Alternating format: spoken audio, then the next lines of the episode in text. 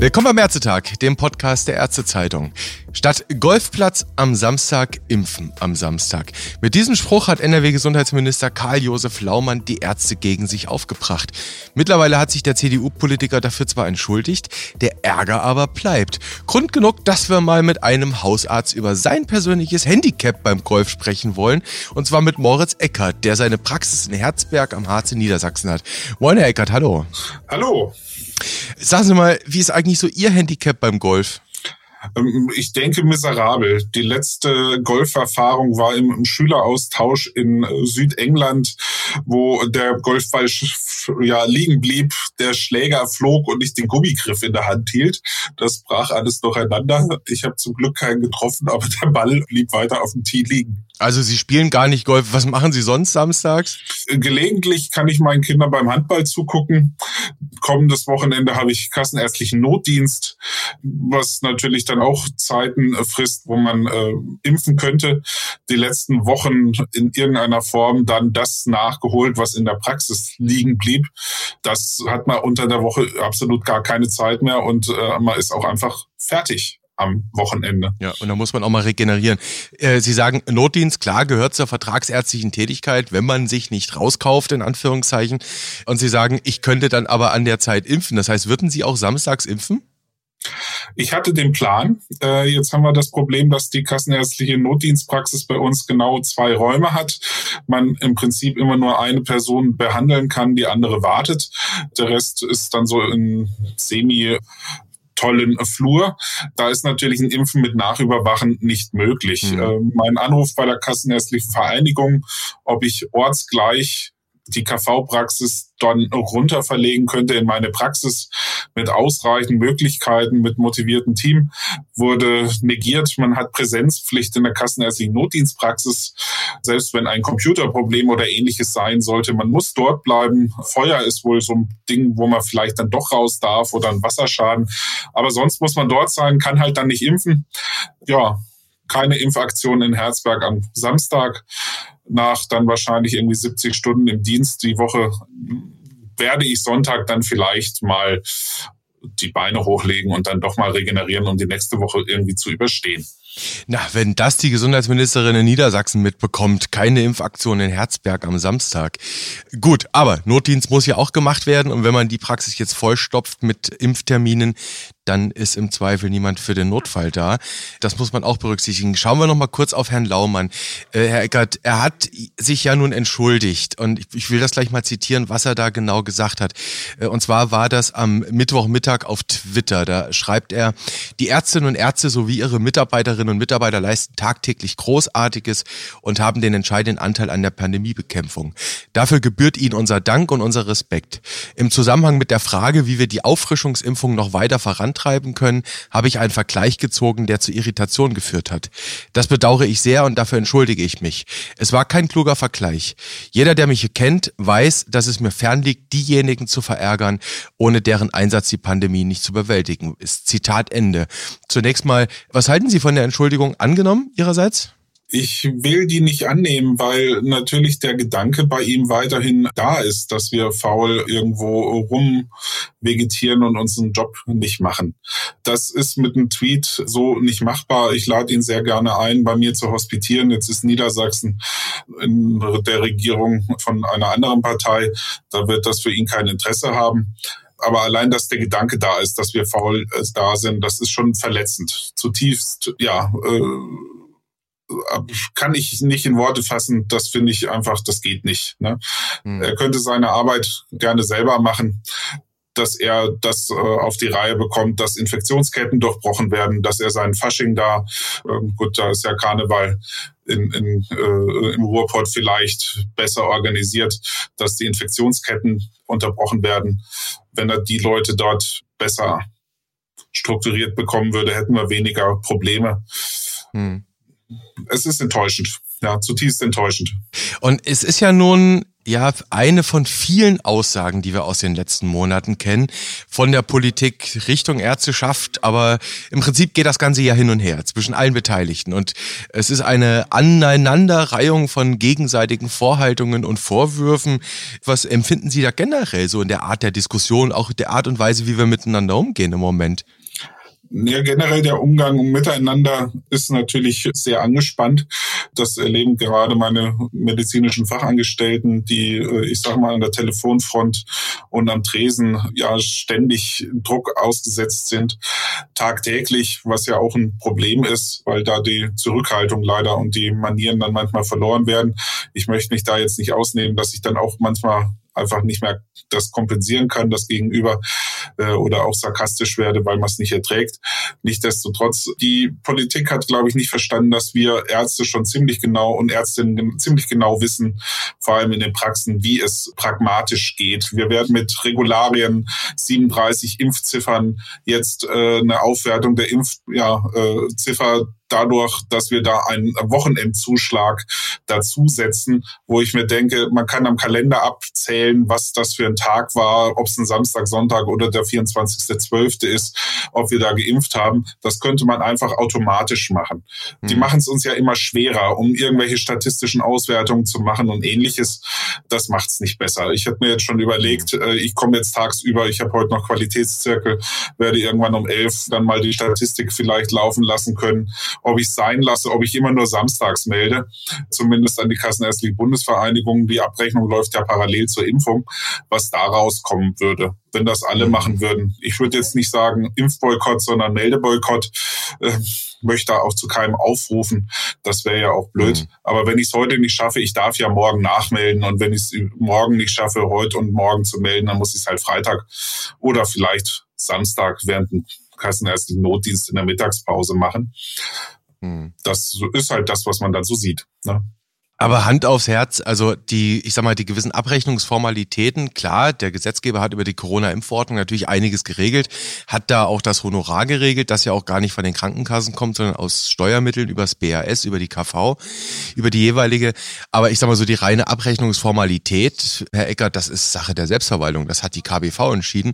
Und die KBV, dürfen wir durchaus nochmal dran erinnern, das sind die von Ihnen gewählten, letztlich mandatierten Vertreter. Ne? Ja, äh, ich habe da jetzt nicht groß mitgewählt.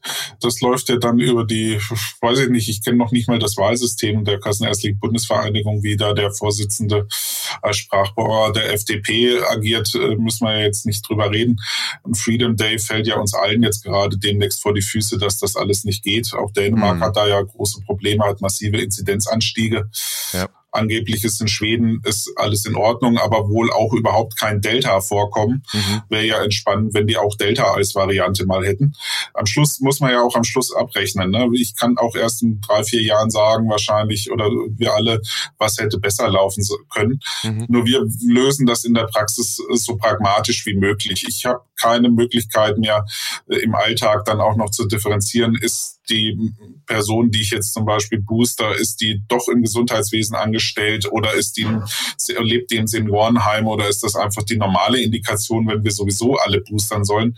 Äh, ja. Ich könnte mir da drei unterschiedliche Impfziffern dann ausdenken, wenn das die Kassenärztliche Bundesvereinigung schuld ist, was ich nicht ganz allein glaube, weil die ja natürlich auch Vorgaben haben, wie es das RKI haben möchte, um das irgendwie statistisch auszuwerten. Aber in der Praxis ist das nicht handhabbar, vor allem wenn die Ziffer mhm. immer dasselbe bringt. Ne? Und dann kann man ja einfach nachzählen, war das das erste oder zweite oder dritte Mal und das automatisch machen und nicht durch irgendwie einen Buchstaben, den ich da hinten dranhänge, an äh, eine Ziffer das löse.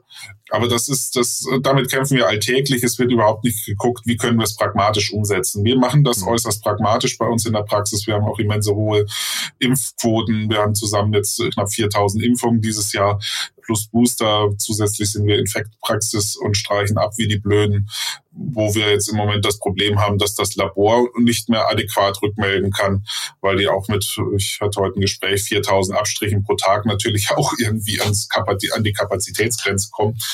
Wir machen in der Praxis schon das Möglichste möglich, meine MFAs machen das wunderbar, aber wir können halt auch nur begrenzt arbeiten und wenn am Wochenende mal ein Tag Pause ist, dann ist das auch gut. Alternative wäre ja unter der Woche einen Tag zuzumachen, um dann am Wochenende zu impfen. Das ist ja auch keine adäquate Lösung. Mhm komme auch nicht zu wesentlich mehr Impfungen, zumindest nicht bei denen, die wir, auf die wir uns fokussieren müssen, auf die über 70-Jährigen. Mhm. Ja, die sind ja in der Regel nicht berufstätig, die können am Wochenende auch nicht besser oder schlechter als unter der Woche. Ja, äh, was, das ist, das ist realitätsfern. Was mhm. mir noch ganz wichtig ist zu sagen, wir haben am 8. April das erste Mal geimpft. Wir haben das äh, damals BioNTech bekommen, alle Praxen. Wir haben ja binnen einer Woche die Hausarztpraxen so viel geimpft wie alle Impfzentren zusammen. Wir haben sechs Wochen natürlich Abstand gehalten, weil das damals so die Gegebenheit war. Die, die wir primär geimpft haben, die kommen erst nächste Kalenderwoche. Wir sind noch gar nicht dran mit denen, die wir sozusagen zu verantworten haben. Jetzt kann man diskutieren, ja, sind sechs Monate, sind es fünfeinhalb Monate. Ich denke, jede Hausarztpraxis hat damals Ostern, ich habe meinen Urlaub unterbrochen, habe gesagt, ich mache keinen frei, ich, ich impfe, was das Zeug hergeht, um die wichtigsten, die noch nicht im Impfzentrum waren, zu impfen. Multimorbide, aber junge Patienten, das wurde da ja vorwiegend auf ja, Pflegeheime und ähnliches von äh, Landkreis und äh, ähnlichen fokussiert. Aber die haben wir halt damals dann als erstes dran und das sind auch die wichtigsten, die wir jetzt boostern müssen, beziehungsweise vielleicht dann schon vor der Zeit ein bisschen geboostert haben. Aber wir haben halt nachhaltig die Probleme, dass unsere alten Patienten die im Impfzentrum waren, äh, dass wir da nicht genau wussten, wann waren die dran, sind es jetzt schon und hier und da. Gleichzeitig wird nicht eindeutig festgelegt, okay, dann ist es halt fünfeinhalb Monate, jetzt ist es ja quasi raus, alle sollen geboostert werden und äh, halbes Jahr ist undefinierte Zeit. Man kann ja sagen 180 Tage oder 183 Tage oder 22. Mai plus sechs Monate sind 22. November, also nächste Woche, wo bei uns dann ein großer Schwung kommt. Aber das ist halt, äh, ja, wir, was jetzt noch nicht läuft, sind die Leute, die im Impfzentrum waren. Das sind natürlich die ganz Alten, die hochpriorisierten. Ob jetzt aber eine 30-jährige Pflegekraft primär beim Hausarzt dringlichst geimpft werden muss oder ob das nicht in der Klinik passieren könnte, dass man dann einfach sagt, die impfen ihr Personal schnell selber. Das, das kann man dann so sehen. Ne? Mhm. Also, da nehme ich schon mal mit, wir, wir sind in der Phase des Impfens mit Konfidenzintervall, was das Boostern betrifft. Jetzt ist in, in dieser Angelegenheit ja durchaus interessant, dass an diesem Mittwoch, in dieser Woche, äh, in, in Bayern etwas Interessantes passiert ist. Also das, worüber wir jetzt gerade so gesprochen haben, ist immer, immer das Wir gegen die. Die Politik gegen uns Ärzte oder die Leute in der KBV gegen uns Ärzte und, und, und. Und jetzt war ganz interessant zu beobachten an diesem Mittwoch, dass in Bayern Herr Holleczek, Klaus Holleczek, CSU, Gesundheitsminister im Freistaat, gemeinsam mit der KV, mit der Ärztekammer, mit allen maßgeblichen Berufsverbänden sich zusammengesetzt hat. Sie haben sich geeinigt und haben gesagt, in Bayern wollen wir boostern nach fünf Monaten. Das steht der Politik ja im Übrigen zu. Das kann sie ja sogar dort erlassen. Wäre das so eine Art des Miteinanders, Herr Eckert, wo man dann auch die Leute an der Basis mitnimmt und sagt, jetzt setzen wir uns erstmal hin in Ruhe, stimmen die Dinge mal ab, überlegen, was wäre klug und dann treffen wir eine gemeinsame Entscheidung und die setzen wir dann um. Wäre das nicht eigentlich so der Goldstandard, den man wählen müsste? Das wäre wahrscheinlich der Goldstandard, dass man sich überlegt, gemeinsam, wie ist die beste Lösung. Es ist ja medizinisch auch sicherlich sinnvoll, wenn wir die Daten aus Israel angucken, nicht genau sechs Monate zu warten, schon, sondern das ein bisschen vorzuziehen. Mhm. Es ist aber auch hochgradig medizinisch sinnvoll, sich auf die ältesten Gruppen zu fokussieren. Ja. Jetzt äh, ist es dann organisatorisch halt schwierig, die ältesten Gruppen dann auch immer zeitnah zu erreichen. Mich, äh, ich habe einige ältere Patienten, die ja, die sind sonst so Hausbesuchspatienten, aber die waren zum ursprünglichen Impfen im Impfzentrum, sind dort mit Taxi und Taxischeinen auf Kosten des Landes hingefahren worden. Die Möglichkeit jetzt, die per Taxi zu mir in die Praxis kommen zu lassen, gab es nicht.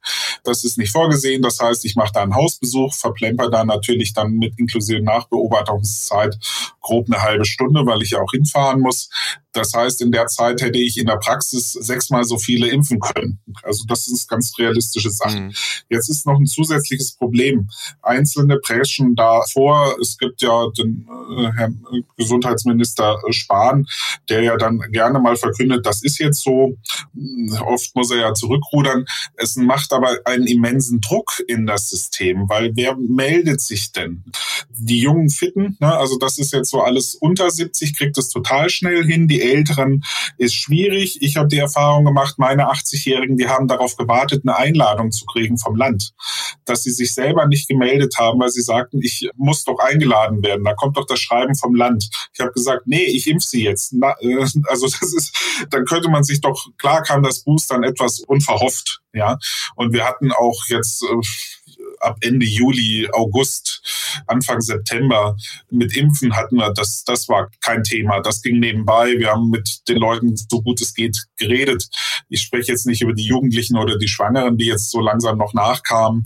Aber wer sich impfen wollte, der hatte die Möglichkeit. Und jetzt, jetzt kommen auch die Impfdrängler oder äh, schnellen, die äh, schnellen Fitten, die damals schon früh geimpft wurden, wo jetzt das halbe Jahr rum ist und die jetzt denken, ihre, ihr Impfstatus ist, ist sofort null und nichtig und es ging ginge nicht mehr.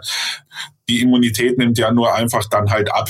Ne? Es ist ja nicht von äh, gestern auf heute dann komplett weg, weil 180 Tage rum sind. Ähm, ja ja, es ist, es ist schwierig. Also wir impfen halt wie die Weltmeister, wir streichen ab wie die Weltmeister. Jetzt kam natürlich noch eine Infektwelle dazu und wir würden uns wünschen, glaube ich, alle in den Praxen, dass das draußen das so ein bisschen geordneter ablaufen würde, dass nicht mehr alles geht und lauter Partys und Fasching gefeiert wird, wo ich so sage, das ist ein Schlag in die Magengruppe von jedem, der medizinisch tätig ist und versucht, die Pandemie irgendwie zu bekämpfen. Hm. Das scheint ja im Moment wirklich auch durch die Bank Common Sense zu sein in der Medizin. Über die Fachgesellschaften hinweg, über die Verbände sagen wirklich alle runterfahren, runterfahren, runterfahren. Es gibt Brandbriefe von den Leuten aus der Anästhesie, Intensivmedizin, die sagen, wir brauchen einen Lockdown. Äh, Herr Eckert, bei all den Dingen, die schwierig sind, die kompliziert sind, auch all bei den Ärgerlichkeiten, die man gerade auch in dieser Zeit so erlebt, zum Ende hin, ist Hausarzt immer noch der beste Job der Welt für Sie? Das ist absolut der beste Job der Welt, aber aktuell ist es ein Scheißjob. Äh, Entschuldigung. Ich bin begeisterter Hausarzt, ich bin begeisterter Lehrarzt. Ich habe aktuell einen PJler da, der sein praktisches Jahr bei mir macht, der eine wahnsinnige Hilfe ist, der auch begeistert sieht, man kann trotzdem aus dem ganzen Müll, der vor allem liegt, das Beste draus machen und wirklich Gutes für die Patienten tun. Das äh, mache ich weiterhin unheimlich gerne, aber ich äh, sehe halt nicht mehr äh, also es ist äh, aktuell wirklich nicht einfach, selbst wenn man wirklich hoch motiviert und mit viel Freude in dem Beruf ist. Das geht auch meinen medizinischen Fachangestellten so. Wir warten weiterhin auf einen Bonus für unsere medizinischen Fachangestellten vom Staat. Selbst haben den alle Praxen ausgeschöpft oder überausgeschöpft oder alle Möglichkeiten, die es da so gibt. Meine sind finanziell beim Impfen jetzt beteiligt, einfach damit man sagt, okay, das ist ja zusätzlich zu dem Job, den wir sonst machen, macht das ähm, das sind äh, Geld ist da irrelevant. Wir wollen adäquat arbeiten und eine gute Patientenversorgung machen. Wir reißen uns den Arsch auf jetzt bei Zahlen. Äh, wir haben Inzidenzen knapp über 100, fängt jetzt an bei uns äh, Landkreis Göttingen. Da sind Sie aber noch gut bedient. Ne? Da sind wir, da sind wir total im Zahl der Ahnungslosen, wie, äh, sage ich mal, wenig betroffen. Aber wenn wir jetzt boostern, wenn wir jetzt impfen, die fallen uns nicht in ein paar Wochen vor die Füße, weil wir die dann nicht monitoren müssen, weil die nicht schwer krank werden. Hm. Wir hatten hatten in der ersten Welle hatten wir eine lokale Inzidenz von 2500 knapp. Also wir sind 10.000 Leute, hatten 250 Infizierte. Ich war da auch betroffen in der ersten Welle. Mhm. Äh, wir wissen hier schon ziemlich genau, was ist und wie wichtig es ist zu impfen. Und äh, ziemlich viele haben auch äh, irgendwie Bekanntschaft. Ich sag mal, oder kennen Leute, die an Corona stark betroffen waren. So Querschwurbelei, das kommt ja jetzt mehr in so Regionen, die relativ glimpflich durch die Zeit kamen, weil sie nie hohe Inzidenz Inzidenzen hatten. Also hier geht es so, aber äh, ja, ich bin weiterhin unheimlich begeistert Hausarzt. Ich bringe das gerne Leuten bei. Ich freue mich da, wenn da jemand das, das gerne macht und wenn wir weiter Landärzte da kriegen, dörfliche Gegend, ja, aber äh, im Moment ist schwer. Also im Moment ist, ist wirklich, wirklich schwer. Eine schwere Zeit, insbesondere für die Avantgarde, alle, die quasi an der Front dieser Pandemiebekämpfung sind. Das im Übrigen hat ja auch Karl-Josef Laumann gesagt. Vielleicht an dieser Stelle noch ein Hörtipp, auch für Sie, Herr Eckert. Wann immer Sie mal Zeit finden, zwischen all diesen Dingen, die Sie gerade gesagt haben, Hörtipp, Evidenz-Update-Episode vom 18.11., das ist ja Donnerstag dieser Woche, mit Ihrem Kollegen Wolfgang Schneider-Rathert unter anderem reden wir darüber, wie kann man sich auch in der Praxis motivieren, dass man jetzt da durchkommt und äh, trotz all der Widrigkeiten ja das Impfen auch gut organisieren. Das an dieser Stelle. Herr Eckert, vielen Dank ja, für Ihren Blick auf Karl-Josef Laumann, für Ihren Bericht von der Basis und das, was da im Moment passiert. An dieser Stelle, ich wünsche Ihnen alles Gute, bleiben Sie gesund, kommen Sie durch diese anstrengende Zeit gut durch, auch Ihre Kollegin, Ihre, Ihre Kollegen, Ihr Praxisteam und hoffentlich auf bald auf bald. Äh, als Arzt habe ich ja den Vorteil, ich mache ja auch gesund. Äh, das ist ja auch ein motivierendes und ja zutiefst befriedigendes Gefühl. Bleiben Sie auch gesund. Alles Gute, schönen Abend noch. Ciao.